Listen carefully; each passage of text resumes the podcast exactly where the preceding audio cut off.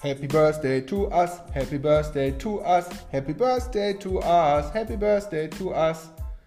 Wir, diese Lennarts Consulting, wie sie ja offiziell heißt, was keiner weiß, werden drei Jahre alt und sind super stolz, weil wir haben das dritte Jahr genutzt, um unseren Product Market Fit Stage, um den Product Market Fit zu erreichen. Und das wiederum führt mich dazu, weil wir das auch in, bei unseren Kunden immer wieder antreffen, dass nicht ganz klar ist, was ist Product Market Fit und wieso brauche ich das überhaupt oder kann das weg. Äh, einmal dieser, diese dreijährige Jubiläumsfolge dem Thema Product Market Fit zu widmen. Also, Hast du Product Market Fit oder nicht? Hör dir den Podcast an und dann weißt du, ob ja oder nein und weißt vor allen Dingen aber, warum das wichtig ist. In diesem Sinne, Executor Dive, viel Spaß dabei.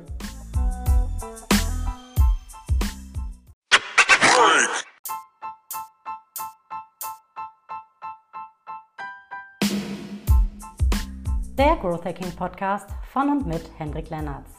Nach einem seiner 300 Growth Hacking Trainings quer durch Europa hat mal ein Teilnehmer bei Hendrik gesagt, der Arnold Schwarzenegger des Growth Hackings. Du bist hier richtig, wenn du ständig auf der Suche nach echtem Growth bist. Also Wachstumshacks und Strategien, mit denen auch du das Wachstum deines Unternehmens provozieren kannst. Was diesen Podcast so besonders macht, wir konzentrieren uns zu 100% auf die Umsetzung. Denn bekanntlich gilt, nur umgesetzte Ideen sind valide Ideen. Viel Spaß und denk daran, execute.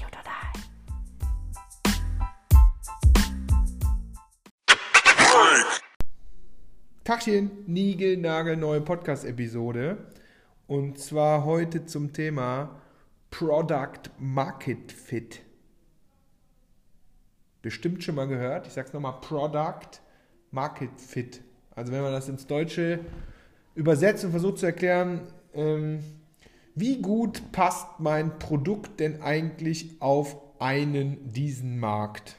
Funktioniert das oder funktioniert das nicht? In Köln würde man sagen, ist es das oder ist es das nicht? So, und ich äh, bin ja selber ein Unternehmen, da erzähle ich gleich nochmal was zu. Und wir arbeiten ja mit ganz, ganz vielen Unternehmen. Ich sage es immer wieder: Startups, äh, mittelgroßen Unternehmen und fetten, fetten Konzernen. Und da ist dieses Product Market Fit natürlich immer allgegenwärtig. Haben wir diesen Product Market Fit schon erreicht? Ist nämlich eine Phase. Ähm, oder äh, sind wir immer noch auf dem Weg dahin? Weil, auch aus eigener Erfahrung der letzten drei Jahre, weiß ich, es verändern sich gewisse Dinge, die man zu tun hat, bevor man den Product Market Fit hat oder halt danach. So, so viel schon mal als Erklärung vorweg. Ähm, als nächstes, ähm, warum ist das Thema gerade so heiß? Also, wir sind gerade drei Jahre alt geworden. Also meine Beratungsfirma, ich, ich finde es immer blöd, wenn es Beratungsfirma heißt, aber am Ende ist das das, was wir tun. Äh, unsere Beratungsfirma ist drei Jahre alt geworden. Und ich bin immer wieder, äh, finde es immer wieder verrückt, wie schnell es geht auf der einen Seite, aber auf der anderen Seite, auch wenn man sich anguckt, was in diesen drei Jahren alles passiert ist und was sich verändert hat, dann merkt man erstmal auch dann wiederum, äh, wie lange es ist. Und nicht immer, wie schnell es geht, sondern wie lange es auch sein kann. Was hat das Ganze mit Product Market Fit zu tun? Ich habe eine sehr, sehr gute Nachricht, vorwiegend an uns selber. Und zwar drei Jahre haben wir hinter uns. Das dritte Jahr, also das letzte Jahr, was jetzt vergangen ist, ist genau das Jahr, wo ich sehr, sehr guten Gewissens und auch sogar mit ein paar Daten auf Datenbasis sagen kann, wir haben jetzt endlich diesen Product Market Fit geschafft. Und äh, ne, komme ich gleich nochmal zu, was das bedeutet und wie ich darauf komme und vor allen Dingen auch, was sich denn jetzt ändert, weil auf einmal muss man nicht, aber sollte man schon ein paar Dinge jetzt anders machen, als wir es in den letzten drei harten Start-up-Jahren, so könnte man sagen, äh, gemacht haben. Aber von vorne. Ich habe ja bei zehn Jahren bei der Firma Trusted Shops gelernt und bin dann da raus und habe relativ nackig, sage ich immer, angefangen. Das heißt, ich habe gebootstrapped. Ich habe keinen kein äh, Investment aufgenommen, kein Kredit aufgenommen, sondern ich habe alles aus meinem eigenen Familienportemonnaie sozusagen finanziert, hatte da auch nicht groß, äh, großartig was, was zurückgelegt, sondern wirklich wie so ein echtes Startup einfach mal gemacht.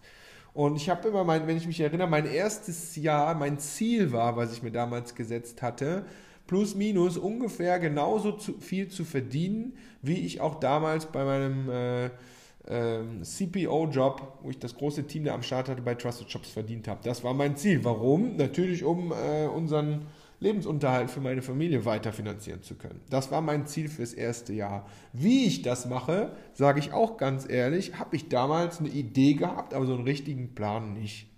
Gott sei Dank habe ich ein, ähm, äh, ein, sehr schnell ein, ein, größeres Projekt bekommen, wo ich einer, einem Unternehmen äh, hier in Köln auch noch, das hatte nicht viel mit Reisen verbunden, äh, bei der Struktur, bei Growth-Prozessen und so helfen konnte. Das hat mir ein halbes Jahr äh, sozusagen Zeit gegeben, ähm, in meinem ersten halben Jahr, also Kohle auch zu haben, auf die ich aufbauen konnte, um genau in diesen Prozessen und in diesem Projekt auch wirklich zu gucken, was ist eigentlich das, was du machen willst.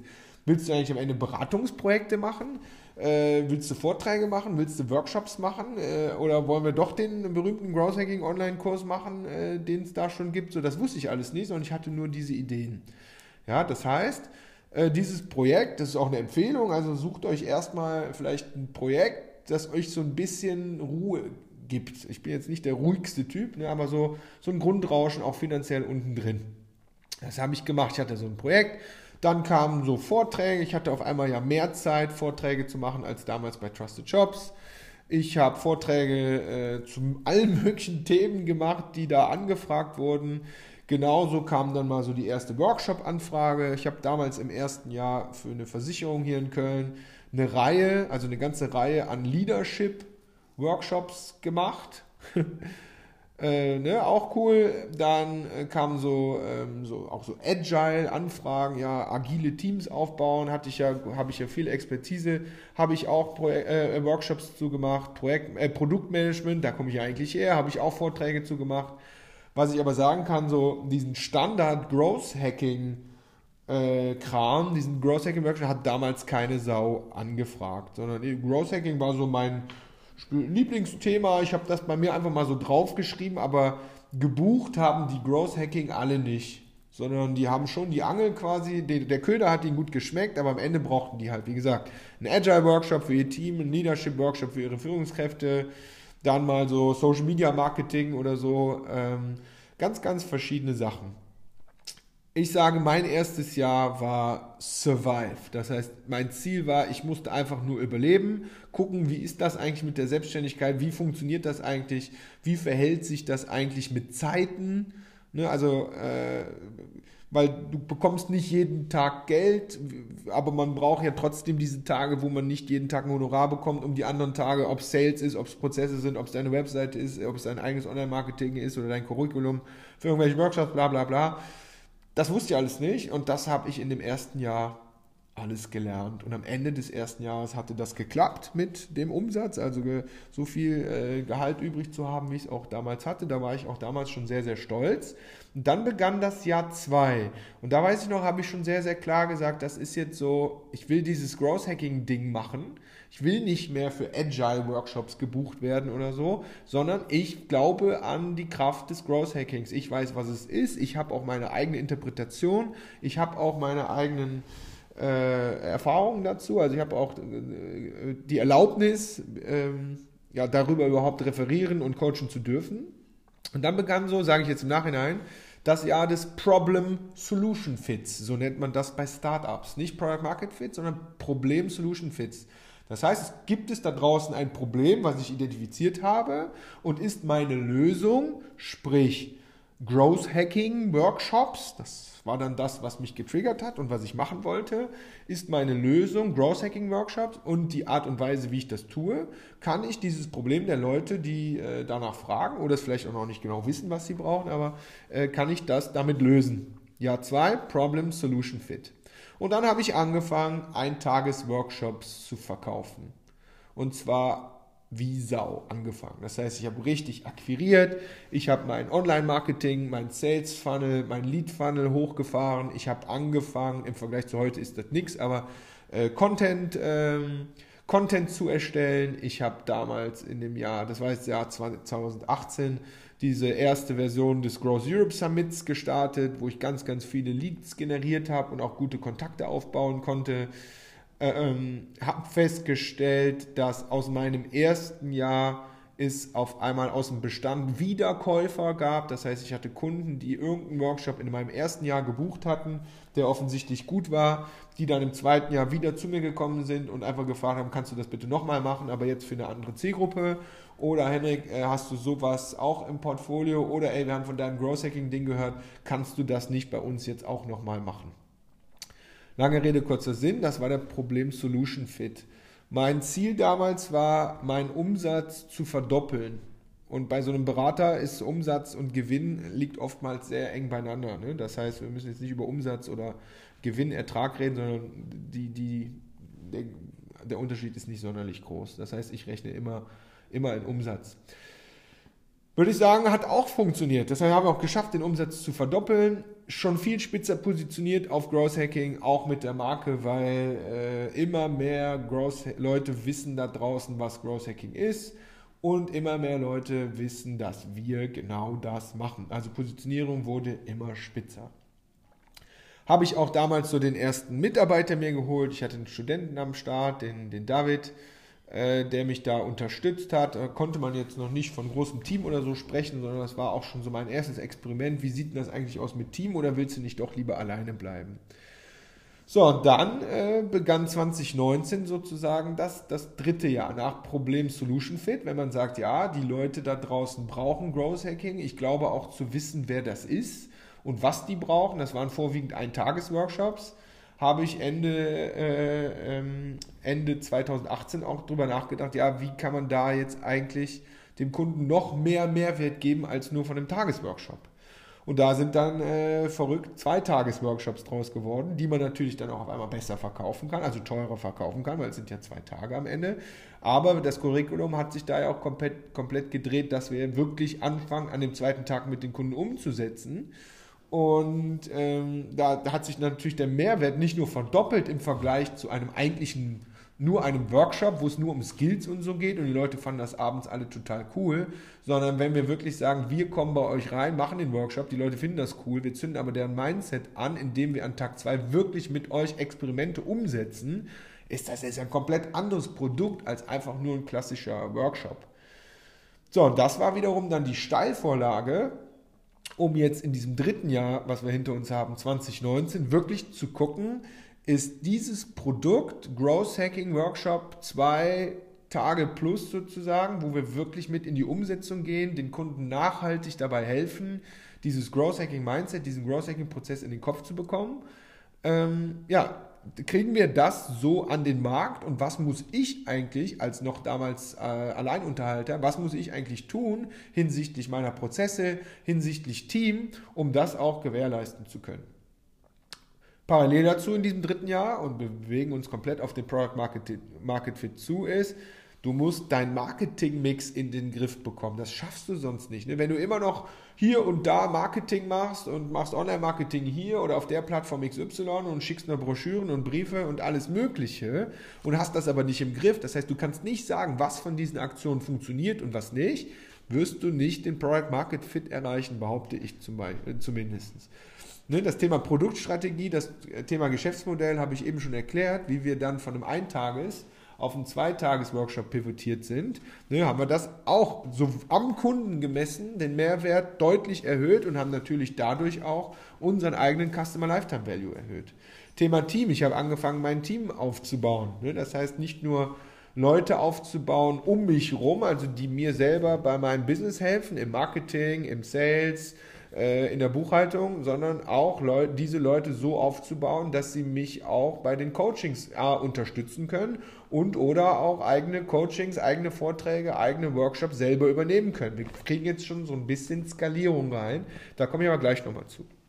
Thema Pricing, habe ich eben schon gesagt, hängt mit dem Thema Businessmodell zusammen. Du kriegst auf einmal ein Gefühl, welcher Preis wirklich der Preis gemessen am Mehrwert äh, äh, am Kundenmehrwert, welcher der richtige Preis ist und lässt dich auch nicht mehr einfach so runterhandeln oder so, sondern du kriegst so eine Stabilität eigentlich in deiner Positionierung, in deinem Gesamtangebot und kannst das auch verargumentieren, sofern du den richtigen Kunden triffst. Ja, weil auch deine Kunden, deine, dein Wissen über die Kunden, über diese bestimmte Zielgruppe, die wird halt immer spitzer und deswegen wird dein Produkt passt sich immer besser auf den Markt an. Und wenn wir sagen, das Produkt passt sich immer besser auf den Markt an, dann sind wir auch gleichzeitig schon bei Product Market Fit angekommen. Weil es ist ja, du hast ein Produkt, du hast dir was ausgedacht, das ist aber nicht nur ausgedacht, sondern du hast ein Produkt mit einem Preis, mit einem Kundenwert, mit einem Marketingmix, wie du glaubst, dass du das verkaufen könntest. Und der Product Market Fit ist genau dieser Status. In Köln sagt man, ich sage mal, Product Market Fit ist a Gefühl. Du merkst, wenn dieser Produkt Market Fit auf einmal da ist. Das merkst du. Weil auf einmal kommen Sachen so automatischer rein. Und früher musstest du dafür viel, viel sprechen und viel, viel kämpfen. Auf einmal kommen die Sachen. Du hast auf einmal Wiederkäufer mit da drin. Du hast auf einmal immer die gleichen, äh, ähm, immer die gleichen Bewertungen, immer die gleichen Feedbacks, Feedbackrunden, wenn du Workshops verkaufst. Da kommen immer die gleichen Aussagen, warum es gut war.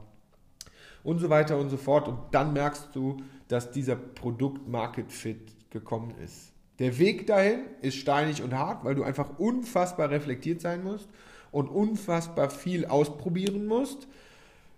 Prozesse haben, ja, weil sonst kommst du da gar nicht hin, aber auch nicht zu viel Prozesse haben, weil sonst verlierst du diese Geschwindigkeit im Experimentiermodus.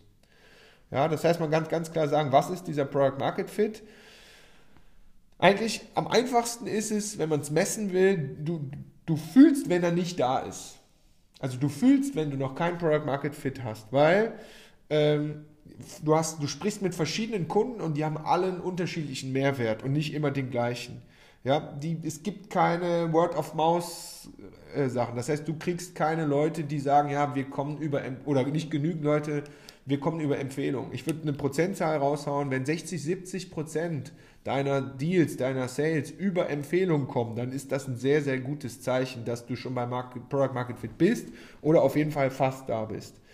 Ne, es gibt auch schon mal so, so Presse oder die Leute schreiben in den Social Media über dich und sagen, es war cool. Ne? Also das ist so immer ein Zeichen dafür, dass du die nicht dafür kämpfen musst. Kämpfen ist immer richtig, aber dass viele Dinge auf einmal so reinkommen, für, die, für das du viel, viel machen musstest. Ein weiteres Zeichen, warum du keinen Product Market Fit hast, ist, wenn Sales Cycle übelst lang sind. Das kann natürlich in der Natur der Dinge liegen. Wenn ihr hier eine SAP-Software verkauft, sind die Sales Cycles nun mal länger. Ne, aber wenn die so übertrieben lang sind und gleichermaßen, wenn du ohne Ende Deals in, deiner, in deinem HubSpot, in deinem CRM oder so hast, die einfach niemals geschlossen werden, wo auch keiner Nein sagt oder Ja sagt, sondern die einfach so in diesem Deal-Status, in dem Opportunity-Status einfach nur so rumhängen, dann ist das ein Zeichen dafür, da ist noch nicht der Kunde Produktnutzen für diesen Kunden und Pricing und Business, das ist noch nicht ganz, ganz, ganz klar. So, das ist der Product Market Fit. Der liebe Sean Ellis, der diesen Begriff Growth Hacking irgendwann mal erstmalig fallen gelassen hat und den ich sehr schätze und ich äh, war auch schon mal in einem Workshop von dem und so, wo ich aber sage, so, ich interpretiere das ja eigentlich jetzt schon ein paar Jahre so ein bisschen anders. Der hat damals gesagt, ähm, macht doch so eine Umfrage an eure Kunden und sagt mal, how would you feel if you, uh, if you uh, could no longer use my product? Ne? Also das ist vorwiegend, das ist so, wie es äh, Sean Ellis auch arbeitet für so Subscription Businesses, eine Software oder eine App oder ihr habt irgendein Abo-Modell. So, was würde passieren, wenn ich, also wie traurig wärst du, wenn du dieses Produkt, was du da nutzt, nehmen wir mal WhatsApp, ja, oder Dropbox oder, ähm, oder Tinder oder was weiß ich, was ihr für, für Apps nutzt. Wie traurig wärst du, wenn du es nicht mehr nutzen würdest? Macht so eine Umfrage und dann fragt er die Parameter A, very disappointed, B, somewhat disappointed, C, äh, not disappointed or, oder D, äh, ich nutze das Produkt gar nicht mehr. Macht das mal, macht so eine Kundenumfrage mal. Und der Sean Ellis sagt, wenn da halt rauskommt, dass mehr als 40% der Leute, natürlich bei statistischer Relevanz bitte, ähm, very disappointed sind. Das heißt, sagen, ah, ich wäre sehr traurig, wenn du mir dieses Produkt wegnimmst. Also ich glaube, WhatsApp ist wahrscheinlich für uns alle ein sehr, sehr gutes Beispiel, ne, weil wenn man uns WhatsApp äh, wegnimmt, egal ob wir jetzt Gruppenchats äh, zu Geburtstagen und so hassen wie ich oder so, aber WhatsApp ist ja schon sehr, sehr nützlich, wäre ich auf jeden Fall very disappointed. Das heißt, natürlich haben die Product Market Fit.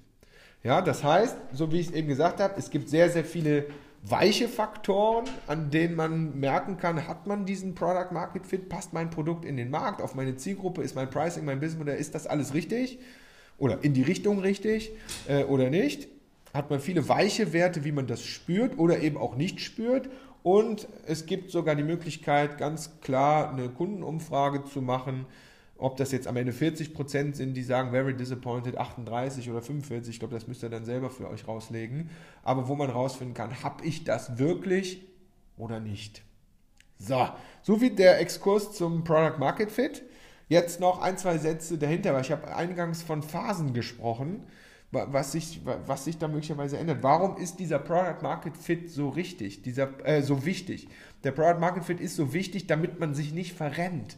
Weil viel zu viele Firmen, die neue Kampagnen starten, die neue Produkte starten, die neue Features, neue Initiativen starten oder Startups, die eben ihr Produkt neu äh, äh, gerade erst starten, die verrennen sich halt viel zu lange und fangen auf einmal an, und jetzt komme ich mit dem wichtigen Ding, mit der Skalierungsphase zu beginnen, sprich, saubere Prozesse einzuziehen, sich äh, viel zu viele Gedanken über äh, ja, eben saubere Prozesse, über die Brand, über ähm, äh, Teamaufbau, Teamstrukturen und so weiter zu machen. Also so ganz, ganz 100% perfektionslike, statt eben alles zu tun, um auf diesen Product Market Fit hinzukommen. Und das heißt ja dann auch im Umkehrschluss, wenn ich den Product Market Fit aber habe, wenn ich den geschafft habe, wenn ich den spüre, oder ich habe eben diese Umfrage gemacht und kann ihn sogar schwarz und schwarz auf weiß auf, auf Datenbasis erkennen, spätestens danach muss ich anfangen, Dinge zu ändern, weil danach kommt die Skalierungsphase. Ich weiß, wie mein Produkt auf dem Markt, sprich auf der Zielgruppe XY funktioniert und da habe ich mich hingehasselt, da habe ich mich hingehackt, hinexperimentiert. Und danach ist jetzt Zeit für nicht aufhören zu erhasseln, nicht aufhören zu experimentieren, ja, aber danach ist Zeit für saubere Prozesse. Ich muss einen sauberen Sales-Prozess aufbauen. Ich muss wahrscheinlich ein sauberes Team aufbauen. Ich muss eine saubere Teamkommunikation aufbauen, einen sauberen Prozess für die Priorisierung von Ideen, für die Priorisierung von Tasks. Ich brauche wahrscheinlich auch eine sauberere Webseite, äh, Online-Auftritte, wie ich sie bisher gebracht habe. Ich brauche eine saubere Content-Marketing-Strategie, statt einfach immer nur zu machen. Da drin bin ich super gut, in dem immer nur machen. In dem strategischen Content-Marketing-Plan für Kunden bin ich dann auch gut, aber für uns selber nicht so gut. Nur mal so als Beispiel.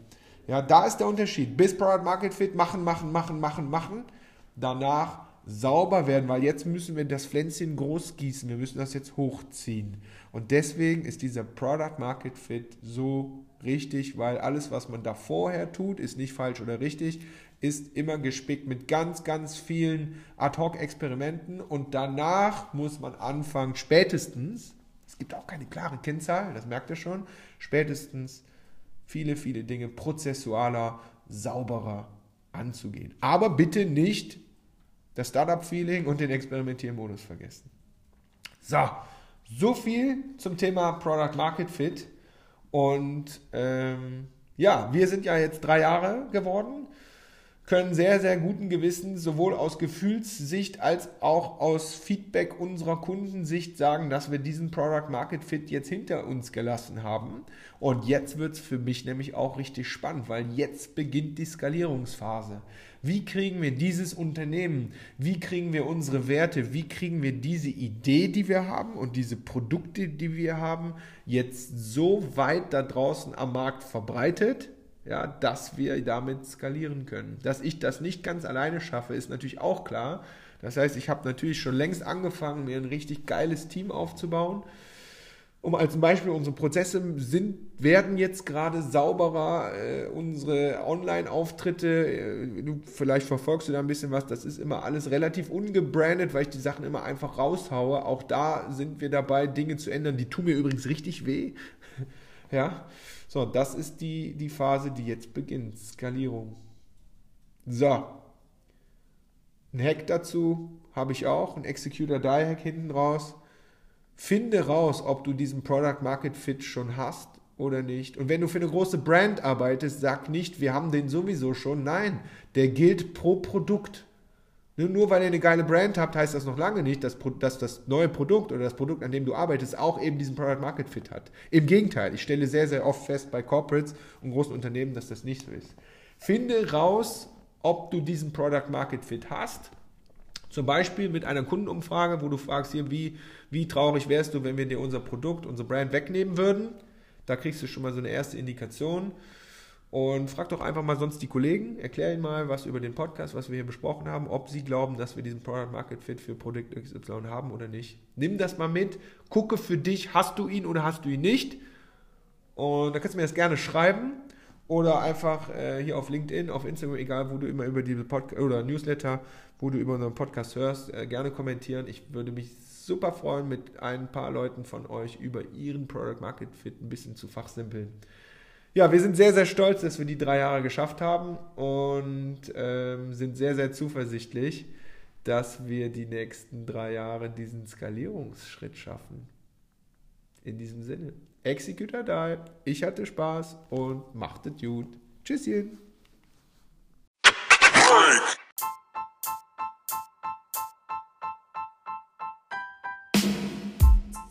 So, ich hoffe, dir hat die Podcast-Episode gefallen und äh, du weißt ja, beim Growth Hacking ist das Umsetzen das Wichtigste. Das heißt, nimm dir eine Sache raus, die du jetzt gehört hast, versuch die auf dich und dein Business irgendwie zu transformieren, also umzubiegen und dann bring das so schnell es geht in die Umsetzung und denk dran, in sieben Tagen gucken, ob es funktioniert hat oder nicht, weil das ist ja der Growth Hacking Prozess. Und bevor du damit anfängst, wäre es mega cool, wenn du noch eine Bewertung hier lässt, ähm, weil ne, wir brauchen ja auch ein Feedback, ob das hier gut ist, was wir machen oder halt nicht. Also, bis zum nächsten Mal. Mach's gut. Executor Die. Tschüsschen.